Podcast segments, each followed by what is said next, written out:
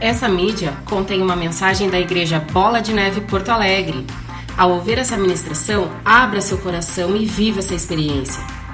Lembre-se, os nossos cultos acontecem todas as quintas às 20 horas, sábados às 19 horas e domingo às 9 da manhã e às 19 horas.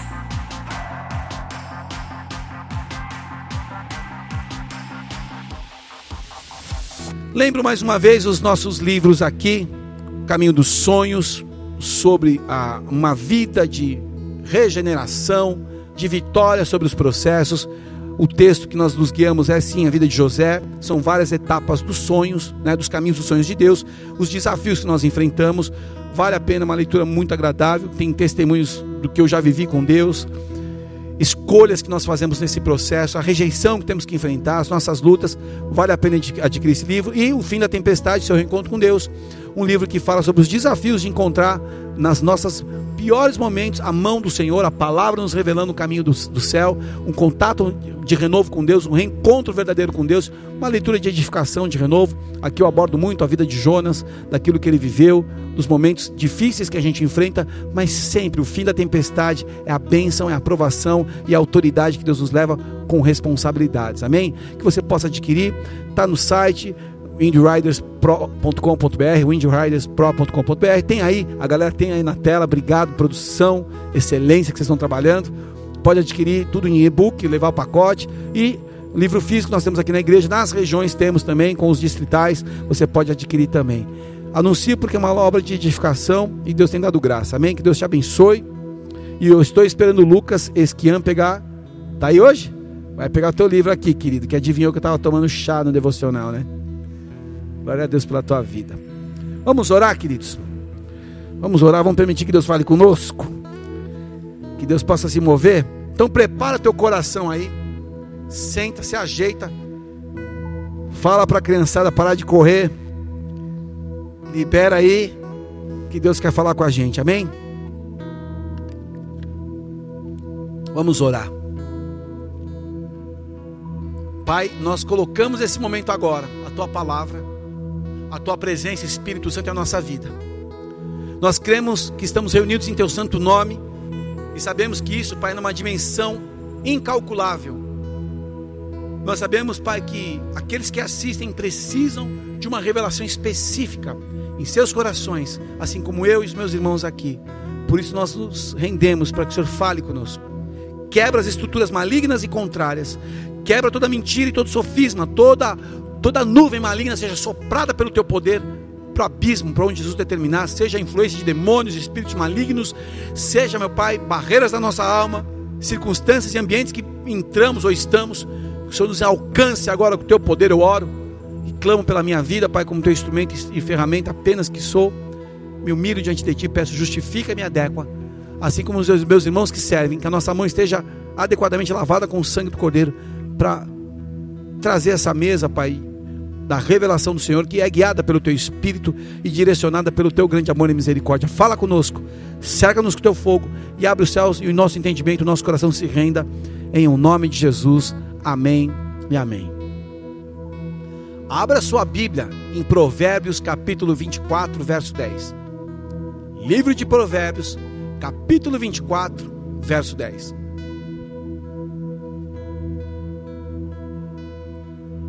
O leão da tribo de Judá nos guie.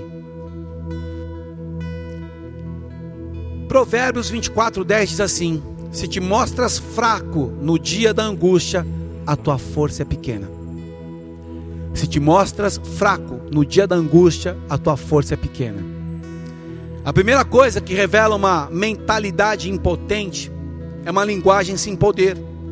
Pessoas que dizem: Eu não posso, mas é difícil. Ah, eu vou tentar. Ah, mas eu não consigo. A linguagem potente mostra uma mentalidade extremamente aquém daquilo que Deus quer para esse momento. Porque mostra impotência para assumir uma responsabilidade dos nossos atos. Às vezes dissimulam, pessoas que dissimulam querendo dizer que estão sendo obrigadas a fazer algo. São pessoas que se mostram fracos no dia da angústia. E as fraquezas nas palavras é uma forma de procurar o que? Uma absorção. Caso a pessoa não tenha êxito num compromisso. Ah, se não der certo, eu começo a o quê? Transferir. Eu começo a trazer fraqueza na palavra para que eu não assuma minha responsabilidade. E sabe o que gera isso como força motriz? A ansiedade. A ansiedade é a força motriz de uma pessoa impotente. Tudo parece assustador e as pessoas e as coisas se tornam mais poderosas que elas mesmas. Pessoas impotentes, queridos, persuadem os outros a fazerem as coisas por eles. Pessoas que estão debaixo dessa operação querem que os outros sejam responsáveis pelas suas vidas. Pessoas impotentes usam controle e manipulação para que os outros façam o que elas querem que, que seja feito. Uma coisa é a nossa limitação e o reconhecimento da nossa humanidade. Outra coisa é nos lançarmos na, nessa fraqueza maligna que estamos sendo atacados. Pessoas impotentes são consumidores nos relacionamentos. Só me dá, me dá, me dá, me dá. E colocam a culpa dos seus erros sempre dos outros. Essas pessoas que se mostram fracas no dia da, da batalha, elas criam um ambiente de ansiedade, onde quer que elas estejam. E no momento de uma batalha, se mostram contrárias àquilo que Deus espera.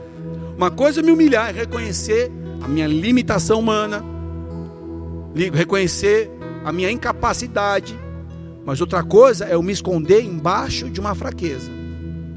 Pastor Ale, como é que eu faço para sair dessa se eu estou me encontrando nessa história aí? Se eu estou nessa ansiedade, se tudo está parecendo assustador. Arrependimento. Arrependimento ao ser confrontado por Deus através do Espírito Santo, através da Sua palavra, através de seus instrumentos, nós somos levados à decisão de mudança na maneira de pensar. Arrependimento é a mudança na maneira de pensar em primeiro lugar. Aí, quando eu começo a ser confrontado, eu vou identificar as mentiras e eu tenho que renunciá-las. Então eu estou vendo que eu tenho me mostrado fraco nas angústias. E a minha força está sendo pequena, mas na verdade eu sou responsável. Não é realmente por uma situação como nós estamos vivendo na humanidade, que é acima do nosso poder transformador, na nossa força. Mas é uma fraqueza de um coração que não tem fé. E aqui, queridos, o arrependimento é que nos vai fazer sair dessa posição. Eu disse posição. Fé, posicionamento é tudo no reino. Amém? É interessante que a gente tem que identificar essas mentiras e renunciar quantas vezes for necessário. Olha o que o próprio Jesus, na revelação de João e Apocalipse, diz para uma igreja. Apocalipse capítulo 2, verso 1. Ao anjo da igreja em Éfeso, escreve: Estas coisas diz aquele que conserva na mão direita as sete estrelas e que anda no meio dos sete candeiros de ouro. Conheço as tuas obras, tanto o teu labor como a tua perseverança que não pode suportar homens maus e que puseste à prova os que a si mesmos se declaram apóstolos e não são, e os, achaste mentirosos, e tens perseverança, e suportaste provas por causa do meu nome, e não te deixaste esmorecer. Tenho, porém, contra ti que abandonaste o teu primeiro amor. Lembra-te, pois, de onde caíste, arrepende-te e volta à prática das primeiras obras. E se não, vem a ti e moverei o teu lugar, o teu candeeiro, caso não te arrependas. Olha que interessante. O próprio Senhor Jesus confrontando Éfeso. Ele diz verdades, ele vê as qualidades dessa igreja. Perseverante, trabalhava, trabalhava muito, não suportava homens maus, provou falsos apóstolos, e com isso nós temos que entender, entender que apóstolos são levantados para essa geração por Deus, mas existem os falsos, achaste aqueles homens mentirosos, mas abandonou o primeiro amor, ainda que não tinha deixado de se esmorecer, abandonou o primeiro amor.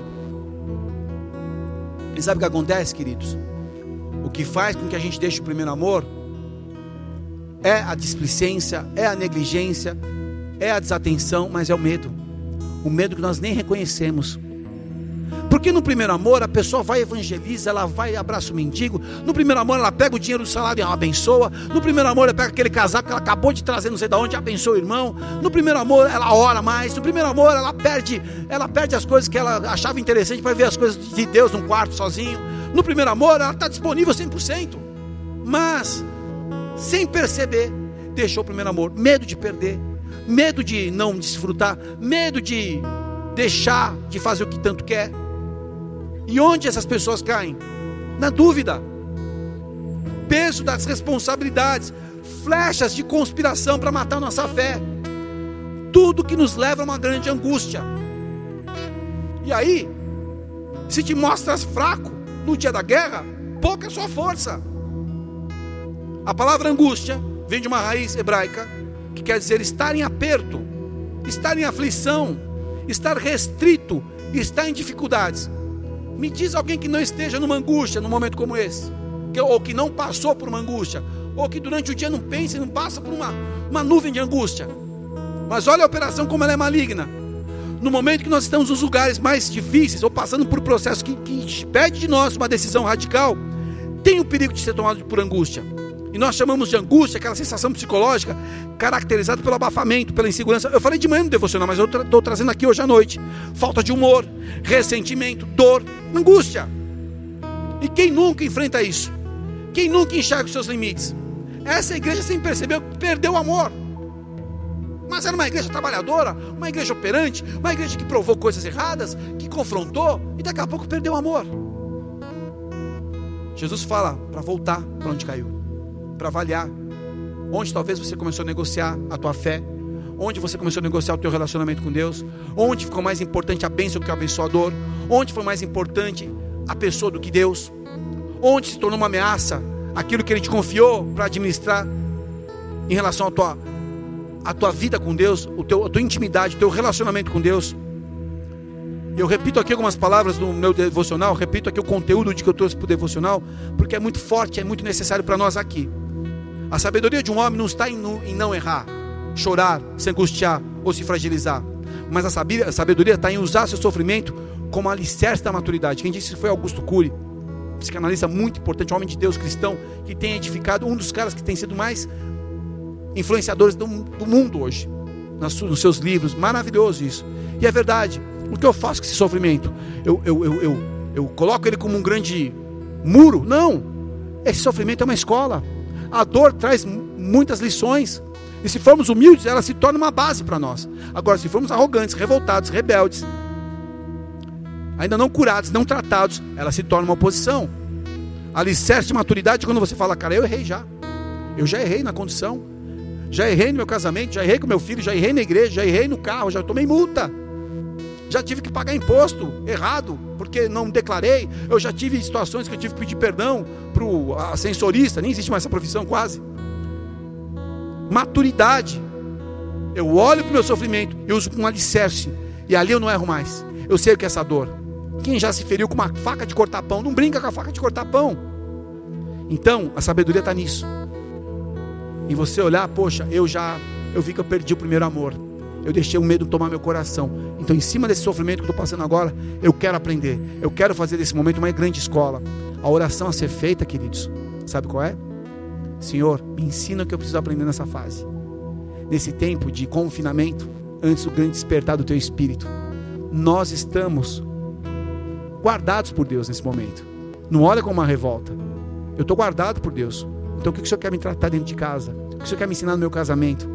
O que eu preciso aprender com o meu filho, o que eu preciso aprender com a minha saúde, o que eu preciso aprender com a, minha paz, o que eu preciso aprender com tudo que você já me ensinou. E agora é hora de aprender e pedir, Senhor, quando eu terminar de aprender, me dá a chance de recomeçar. É o que vai acontecer.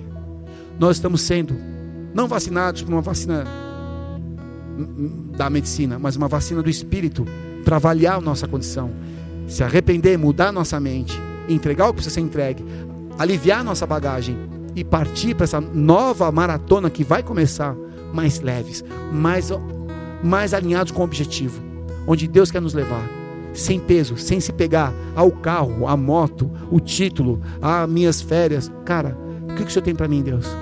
Eu aceito. E é ali que nós vamos ter paz. Amém? Numa situação de angústia, o adversário das nossas almas aposta somente numa coisa: paralisa eles.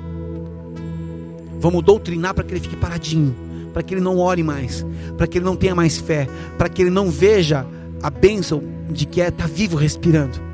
Vamos paralisar ele dos sonhos, dos sonhos de Deus. das promessas que Deus falou para ele, que ele vai viver ainda. Vamos paralisar ele, porque paralisando a fé dele, a gente destrói ele. É isso que ele aposta. E o perigo, querido, é permitir que uma tribulação, uma angústia, possa nos levar a lugares que a nossa desatenção nos, nos destrua. Então eu, na tribulação, por essa paralisação, eu começo a ver uma angústia sobrenatural. Jesus viveu uma grande angústia no Getsemane, mas ele tinha alinhamento com objetivos, que era o Calvário. Senhor, se é possível, passa de mim esse cálice. Mas ele continua assim: contudo, não seja feito o que eu quero, mas o que tu queres. E quando a gente fala Senhor, nós desassociamos a emoção. Eu não estou naquele ambiente, eu estou no ambiente do quê? Da minha missão na terra. Porque eu sei que haverá uma recompensa no céu. Senhor, me deixa na condição de servo, a missão vai ser cumprida. Amém? Você não fica desatento. E é nesse momento que o adversário, quando se torna uma angústia e você começa a enfraquecer, ele vem para se aproveitar. Primeira coisa, ele traz dúvidas toda sorte de dúvidas. Começa a ter dúvida: será que eu vou chegar em casa? Será que o banheiro vai pegar fogo? Será que a comida vai azedar? Será que apodreceu o iogurte? Será que o requeijão está contaminado? Será que tem salmonela no tomate? Será que o irmão cuspiu no café que ele me serviu? É uma loucura. Você vive insano. Então ele traz dúvida. Ele fez isso com Eva. Ele tentou fazer isso com Jesus no deserto, em Mateus capítulo 4. Porque trazendo toda sorte de dúvida, ele abate a tua esperança. E a esperança é o que te mantém de pé para viver a fé, para viver as promessas. A esperança é o que te mantém na direção para você viver o propósito de Deus. Olha que interessante. A dúvida distorce a visão. A dúvida faz inibir a tua memória com Deus. Começa a olhar algumas fotos dos momentos que você teve com Deus. Começa a olhar o que Deus já fez na tua vida, no teu trabalho, Começa a colocar na tua, na tua casa, pendurado na geladeira, sabe? Aquela conta que você não conseguia pagar e pagou, está guardada arquivada. Sabe? Aquela, aquele momento especial que você viveu, que foi um milagre. Começa a colocar isso diante de Deus. Começa a voltar à tua memória aquilo que te traz esperança. E a esperança não confunde, porque o amor de Deus é, é derramado nos nossos corações pelo Espírito Santo. Então, a dúvida, o inimigo vai lançar dúvida, vai tentar bater esperança, vai tentar distorcer a tua visão, vai tentar inibir a tua história com Deus, vai potencializar a tua deformidade no nível máximo e vai roubar a tua fé. Se te mostras fraco no dia da angústia, tua força será pequena. E aí nós temos que ir para a fonte. Qual é a fonte? Hebreus, capítulo 12, verso 1. Olha o que ele diz aqui. Portanto, também nós, que estamos rodeados de uma tão grande nuvem de testemunhas, desembaraçando-nos de todo o peso e do pecado que tenazmente nos assedia, corramos com perseverança a carreira que nos está proposta, olhando firmemente para o Autor e Consumador. Aqui, da fé, Jesus, o qual, em troca da alegria que lhe estava proposta, suportou a cruz, não fazendo causa não fazendo caso da ignomínia e está sentado à destra do trono de Deus. Considerai, pois, atentamente aquele que suportou também a posição dos pecadores contra si mesmo, para que não vos fatigueis, desmaiando em vossa alma, ou seja, para que você não se desanime, para que você não se angustie. Então a gente está rodeado de tanta coisa que nos cerca: peso, pecado, assédios no nosso tempo. Vamos correr com perseverança. Qual é, qual é a decisão hoje? Eu tenho que correr com perseverança. Vou planejar, eu vou atrás, eu vou assumir, eu vou olhar. Eu tenho sonhos com Deus. Amém? Tem uma carreira. Ei, você acha que essa corrida parou aqui?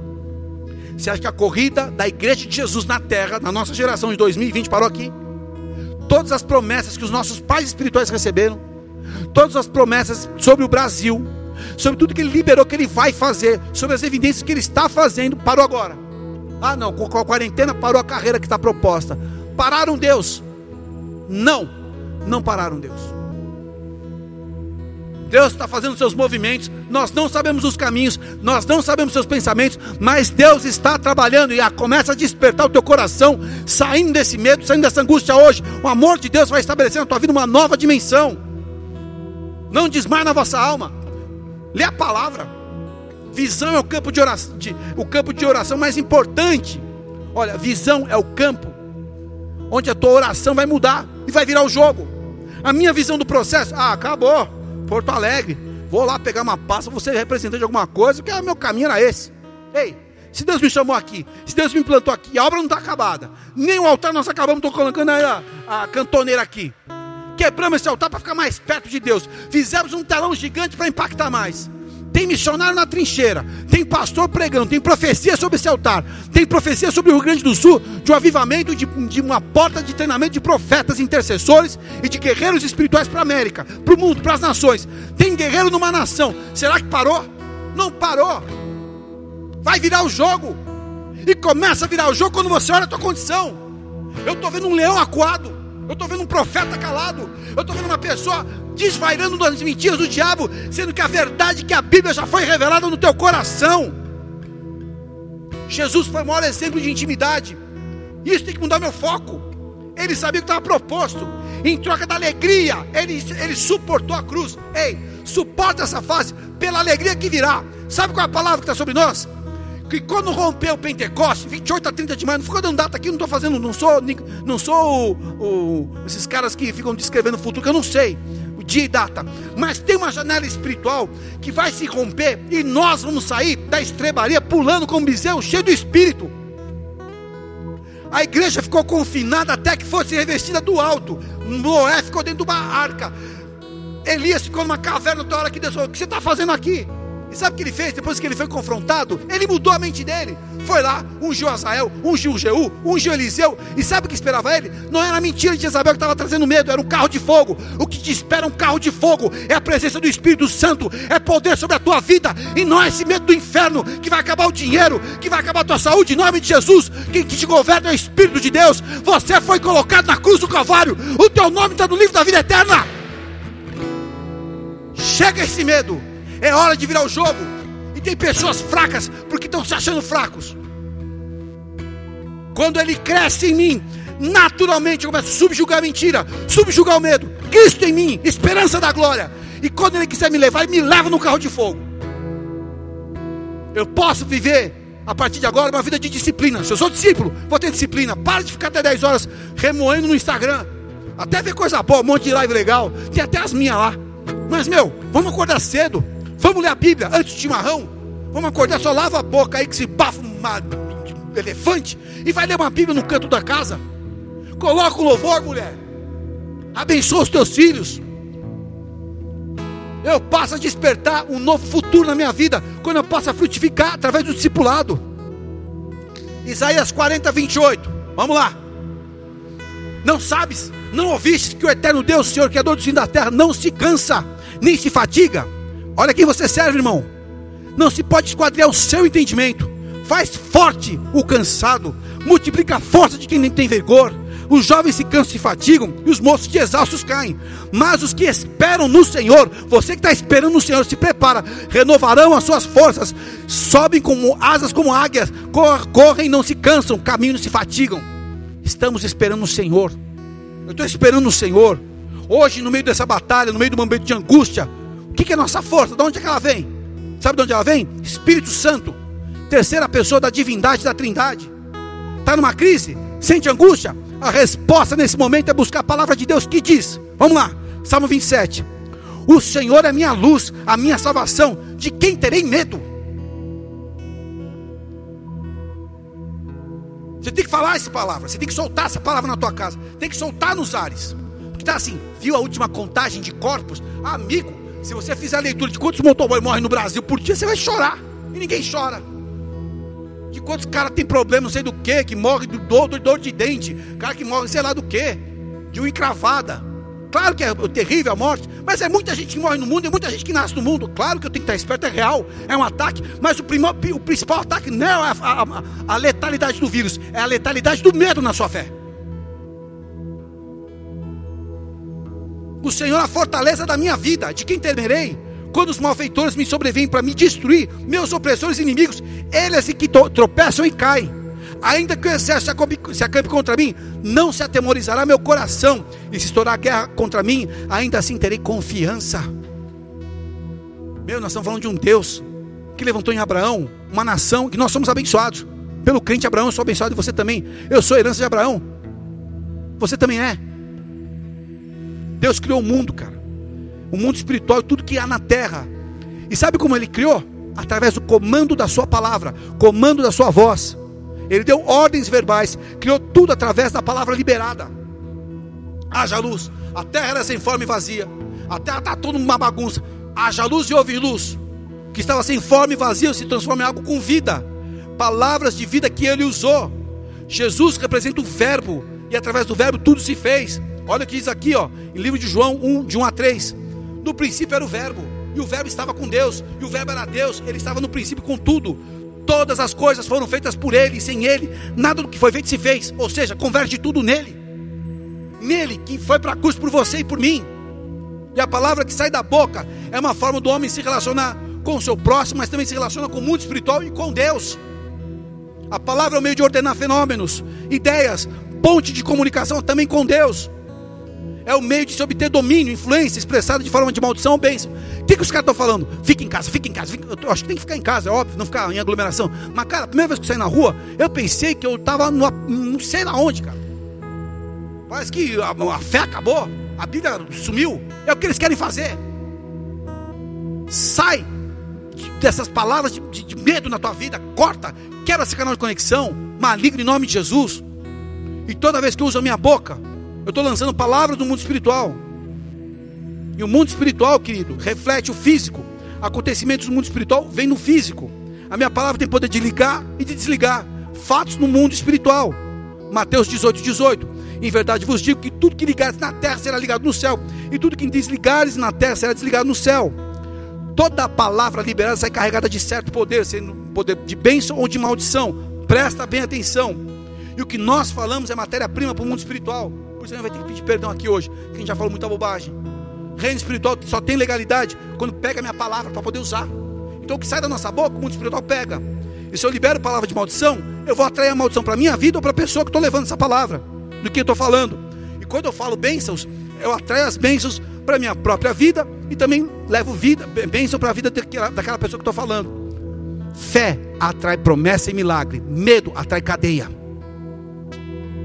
Palavras liberadas pela nossa boca trazem existência no mundo natural. Aquilo que já existe no mundo espiritual, aquilo que já existe, nós trazemos com a palavra. Por isso nós oramos.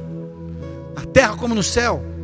As nossas palavras são sementes no mundo espiritual. E quem são os lavradores que vão recolher essas sementes e plantar? Para que, que venha uma colheita. Do lado de Deus, os anjos. Do lado de Satanás, os demônios. Que aguardam essas sementes que estão sendo lançadas para recolher e plantar. Provérbios 18, 21 vida e morte estão no poder da língua. O que bem, o que bem a utiliza, come do seu fruto. Nós vamos responder diante de Deus por toda a palavra que sai da boca. Sabe o que Jesus disse? 12, Mateus 12, 36. Digo-vos, pois, que de toda palavra fútil ou frívola ou sem aproveito que os homens disserem, hão de dar conta no dia do juízo. Porque pelas tuas palavras será justificado e pelas tuas palavras será condenado. Cara, a gente é, principalmente cara colérico sanguíneo como eu, meu irmão, sai cada groselha. E como cristãos aqui, queridos, a gente precisa deixar que a nossa língua seja totalmente controlada pelo Espírito Santo. Amém? Sabendo falar, sabendo se calar no momento certo. E é um treino, ele vai nos ajudar. Porque a nossa boca é uma arma, sempre engatilhada, pronta a todo instante para tirar palavras de bênção para o nosso próximo, para as nossas vidas e também diante de Deus. Então você pode usar uma palavra para incentivar. Tipo, irmão, você vai conseguir, você é uma bênção. Uma palavra de vitória, eu sou mais vencedor que em Cristo Jesus, eu vou conseguir uma palavra de conforto, persevera, irmão, Deus é fiel, Ele vai te honrar. Palavra de gratidão, bendito Deus, Pai Todo-Poderoso, a quem eu sirvo por amor. Você pode direcionar as suas flechas aí agora. E nós temos que profetizar na vida do nosso irmão, na nossa própria vida. O Senhor quer que a gente profetize sobre situações difíceis aos nossos olhos. Lembra daquela passagem? Pode, porventura, profeta, esses ossos aqui terem vida? Tu sabes, Senhor, então profetiza. E pelo poder de Deus, profeta começou a profetizar. E aqueles ossos se tornaram um grande exército. Trouxe vida, porque era a esperança de Israel que estava perecendo, estava morta. Então, tem áreas da tua vida que você não tem mais esperança, você vai profetizar. Você vai orar. Você vai no espelho, se for o caso, irmão. Você vai começar a orar para a tua casa agora. Porque uma palavra, diante de Deus, ela muda uma história de uma vida. Eu começo a enxergar a situação com os olhos de Deus. Você acha que eu escolho esse cenário para falar que está tudo bem? Senhor, eu declaro que os primeiros cultos que vão vir aqui agora, a partir da liberação que nós vamos viver, o nosso coração é outro. Não estaremos mais presos em bobagens. Estaremos aqui dispostos para sair para essa Porto Alegre, Rio Grande do Sul, Uruguai, Argentina, onde o Senhor nos levar. Senhor, com poder, com convicção de que o Senhor está nos chamando para essa grande colheita que está para vir nesses próximos anos. E essa obra ele conta com. São poucos os lavradores, os ceifeiros. Ele conta com a gente, ele conta com você. Você crê nisso? Uma palavra bem lançada muda a história de uma vida.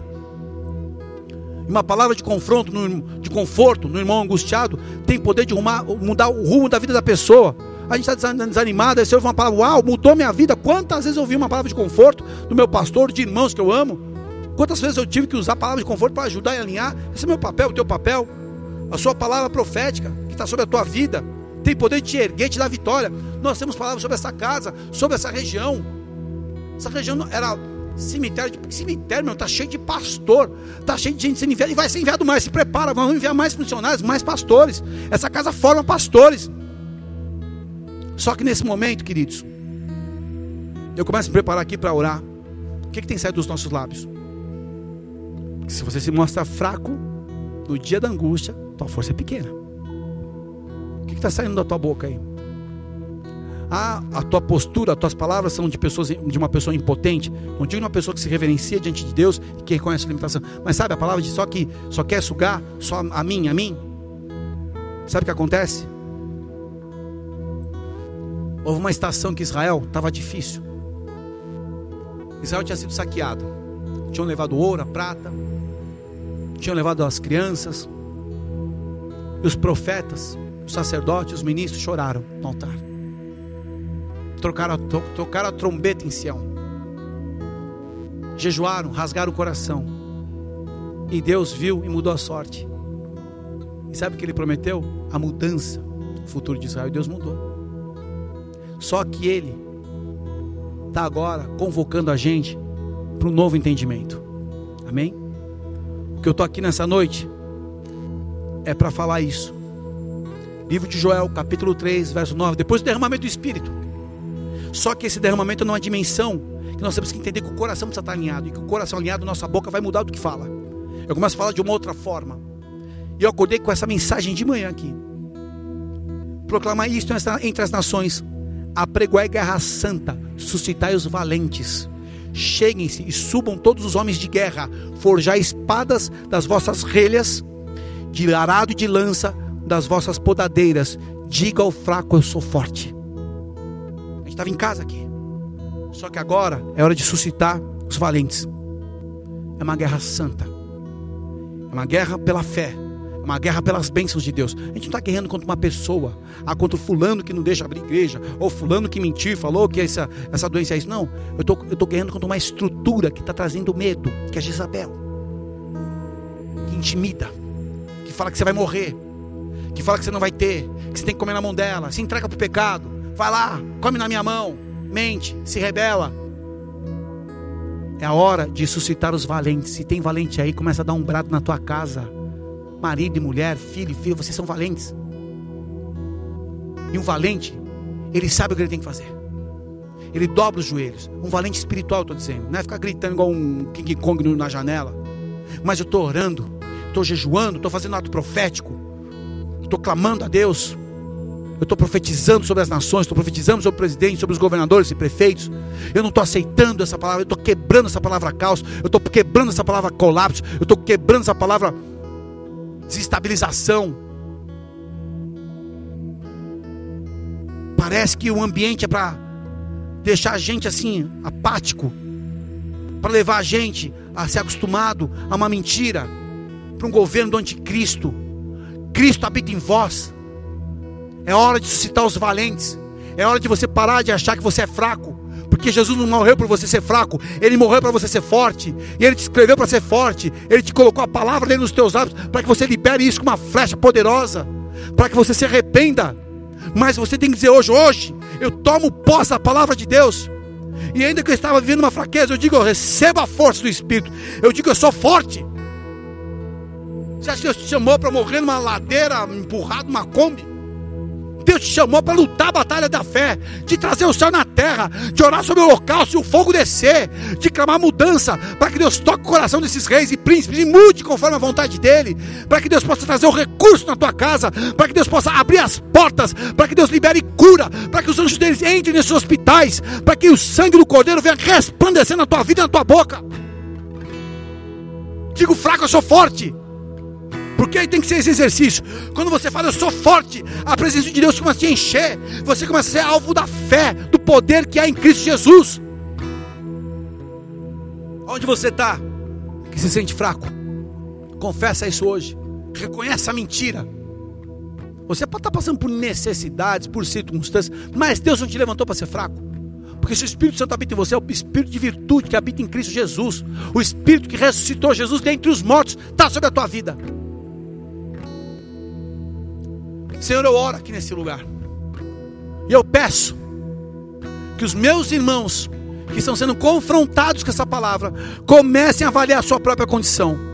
Eu oro, Pai, pedindo que o Senhor nos mostre as palavras erradas que lançamos. Se estamos sendo alvo dessa angústia mentirosa, da dúvida que machucou e feriu nossa fé, que isso diminuiu a nossa força, palavras de uma mentalidade impotente, nos perdoa. Toda vez que falamos vai ser difícil, não posso, ah, realmente veio para matar, é porque é isso, maior que o Senhor, estamos é, aumentando o tamanho do gigante, que tem a sua estatura sim, mas ele tem que se submeter ao Senhor. Toda mentira, toda manipulação, tudo aquilo que é uma mentalidade que estava nos levando a uma vida distante da fé, nos perdoa hoje. Perdoa, Senhor se nessa batalha estamos mostrando que estamos contrário àquilo que o Senhor espera de nós. Nos ensina o arrependimento, Pai. Nos ensina para que nesse confronto, teu espírito, a tua palavra, os teus instrumentos estão nos levando a uma decisão de mudança na maneira de pensar. Queremos identificar essas mentiras e renunciá-las. Aqui, agora e quantas vezes for necessário, Senhor. Perdoa, Pai, porque o medo, a dúvida tirou a gente do primeiro amor, da liberdade que havia em Ti da simplicidade e singeleza de coração. Tínhamos, temos medo de perder, medo de entregar, medo. Se nem a nossa vida é nossa, a única coisa que é nossa é o pecado, Pai. O sopro de vida que está aqui é teu e volta para ti. O meu corpo é pó. E eu me torno alma, Pai, esperando o dia da minha redenção. Nos perdoa, Pai. Nos perdoa se isso tem enfraquecido o nosso coração. Se isso fez com que a gente abandonasse a nossa primeira postura quando amávamos livremente. Nos perdoe, eu te peço. Eu oro com os meus irmãos aqui online. Oro com os meus irmãos que estão assistindo depois esse culto pelas redes que ficam gravadas. Eu oro agora pedindo, Senhor, que nos ensine o caminho do arrependimento com frutos de arrependimento.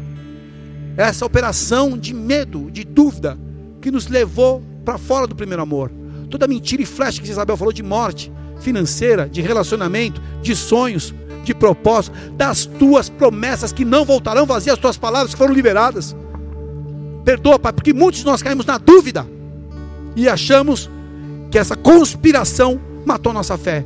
Eu quebro a palavra conspiração, eu quebro a palavra caos, eu quebro a palavra colapso, eu quebro a palavra enfermidade, eu quebro a palavra, Senhor, morte em nome de Jesus. Tudo que tem nos levado a uma verdadeira angústia, a uma grande angústia. Pai, entra com o teu poder e quebra esse aperto. Tira-nos desse aperto que está nos oprimindo a fé, Senhor, com uma intervenção sobrenatural do teu favor. Lava-nos com o sangue do Cordeiro. Perdoa as palavras que lançamos no mundo espiritual. Perdoa as palavras que estão rodando aqui e aqui. Perdoa, Pai, apaga isso agora. Pelo sangue do Cordeiro eu te peço. Repete assim, Senhor. Senhor. Nessa noite, nesta noite eu, reconheço eu reconheço o medo, o medo a angústia, a, angústia, a, dúvida, a, dúvida, a fraqueza, a, fraqueza, mentalidade impotente. Mentalidade e eu reconheço diante do teu altar que me afastei do primeiro amor, do primeiro que negociei com Jezabel, com Jezabel. que permiti que a flecha dela entrasse no meu coração no meu com medo, medo, com intimidação, com intimidação do meu futuro que pertence a ti. Pertence a ti. Eu, fui lavado, eu fui lavado pelo sangue do Cordeiro, sangue do na cordeiro, cruz do Calvário. cruz do Calvário. O Senhor me enxergou Senhor me e o meu nome está no livro da vida eterna. Eu sou a igreja da minha geração. Eu peço perdão. Eu retomo hoje a minha posição de igreja na minha geração. Eu quebro essas palavras. Eu quebro essa intimidação pelo sangue do Cordeiro. Que o leão de Judá venha rugir na minha família, venha rugir na minha casa, venha rugir no meu emprego, venha rugir na minha igreja. Abre o céu, Senhor, mais uma vez. Me ensina o que eu preciso. Me ensina o que eu preciso e me tira dessa situação. Me leva, Pai, a novidade que vem pela frente. Eu aceito esperar no Senhor. Eu aceito esperar no Senhor até que o despertar do teu espírito me leve para o campo. Nessa noite, eu me abro a ti. O teu amor me livra. O teu amor me livra da angústia. O teu amor me liberta do medo. O teu amor me dá a vida eterna. O teu amor me dá poder para viver aqui, Senhor. E nessa noite, Senhor, eu declaro: o Senhor é minha luz. O Senhor é minha salvação. Eu não terei medo.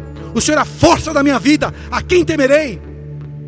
Não se atemorizar meu coração. Eu tenho confiança no Senhor. Eu afirmo essa aliança de confiança no Senhor. Eu peço, Pai, marca-me, marca minha fé, fortalece a minha fé, para que eu possa romper numa nova dimensão. Senhor, eu quero que do teu santo nome sejam levantados os valentes e as valentes da nossa geração. Suscita você, valente. Suscita a força do teu espírito. Suscita a tua alma hoje na presença de Deus. Em nome de Jesus. Em nome de Jesus. Em nome de Jesus, ligamos na terra essa força e desligamos o medo. Nós, como igreja, desligamos essa operação de medo na igreja, nas casas, nos relacionamentos, na família, nos hospitais, sobre os profissionais de saúde, sobre os profissionais de segurança. Quebramos isso hoje. E Pai, converte o coração dos governantes, converte, inclina, como o rio nas tuas mãos. E Senhor, muda o curso, muda o coração dos governantes. Senhor é Deus. Em nome de Jesus. Vida eu chamo vida sobre as nossas vidas, palavra de vida, palavra de libertação, palavra de providência, palavra de sabedoria, de paz, de poder e de moderação, que é a operação do teu espírito, Pai. Nessa noite, nós declaramos uma guerra santa. Em que sentido, Senhor? No sentido de posicionamento, de vida, de consagração e de liberdade, de leveza. Porque um soldado teu é leve, um soldado teu é habilidoso, um soldado teu seu avança com liberdade, com leveza, não mais o peso do medo, da dúvida. Nós quebramos isso hoje, em o nome de Jesus. Diga o fraco, eu sou forte, eu sou forte, eu sou forte. Receba a força do Senhor. Vamos adorar aquele que é santo. Vida eu profetizo vida. Receba vida, vida de Deus, ressuscita, ó terra que estava morta ó vale de ossos secos, volte a respirar e eu, eu posso ouvir o som do avivamento, a morte tornando vida ressuscita. Oh, ressuscita, ó terra que estava morta, ó oh, vale de ossos secos, volte a respirar eu posso ouvir o som do avivamento. Recebe vida. A morte Recebe vida. tornando vida. Senhor, envia os teus anjos levando peso, medo, a angústia, toda a corrente seja quebrada, toda algema seja estourada agora. Passa, Espírito Santo, teu vento de poder queima essa iniquidade dos ares, esses vírus, essas bactérias, esses fungos espirituais que estavam trazendo medo, lembrança de ameaças, sejam quebradas agora. Para a liberdade o Senhor nos chamou. Onde o Espírito de Deus aí está, aí a liberdade. Nós clamamos pela tua liberdade na nossa mente, no nosso coração, em tudo que diz respeito aos ambientes que participamos, na casa, no casamento, relacionamentos, trabalho, ministério. Vem a vida, renovo, liberdade, Pai. É a liberdade. Eu sou forte, o Senhor me faz valente, o Senhor me faz renovado. Você tem o Espírito Santo. Santo é o Senhor dos Exércitos. Diga, eu sou forte.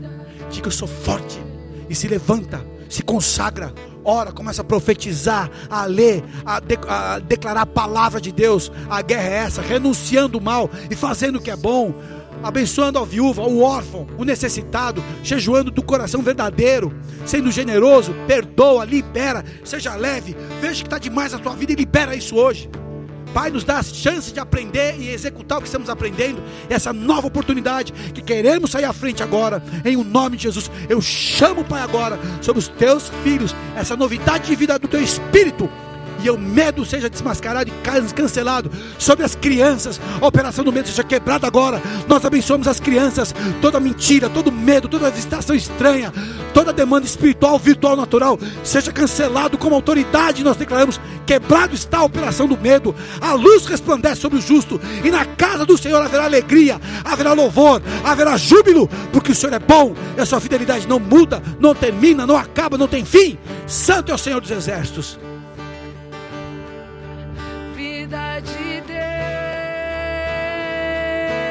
Começa a olhar o propósito, não o processo, o propósito. Ainda que tenha responsabilidades, ainda que tenha que enxugar, fazer a lição de casa, há um propósito. E o propósito é a promessa na sua vida, aí na frente já. Aí na frente, seja liberados os recursos da tua vida, sejam liberadas as respostas, as mensagens, os retornos, ainda nessa noite, que Deus é Senhor, Santo é o Senhor. Eu abençoo os meus irmãos, do que vem do céu e do que vem da terra. Seja agora filtrado o que é mal e tirado do nosso meio. Santo Senhor, cobre-nos com teu fogo e presença. Vai à frente, Pai. Nós abençoamos a nossa nação, abençoamos o nosso estado, abençoamos a nossa cidade. Declaramos vida em nome de Jesus para aqueles que precisam de uma visitação poderosa agora, agora, em nome de Jesus, o fogo do Senhor. Santo Deus. Te louvo, Senhor, porque o Senhor é Deus das nossas vidas. Obrigado por esse treinamento. Obrigado por esse processo que está alinhando o nosso coração, que está limpando o nosso coração, que está tirando o fermento, que está tirando a vaidade, que está confrontando o orgulho, que nos, nos está nos movendo a uma simplicidade, singeleza e uma forma mais poderosa de ação na terra. Nos prepara e nos leva para uma dimensão, Pai, daquilo que o Senhor quer nos usar. Reveste-nos de força e de, de fôlego novo.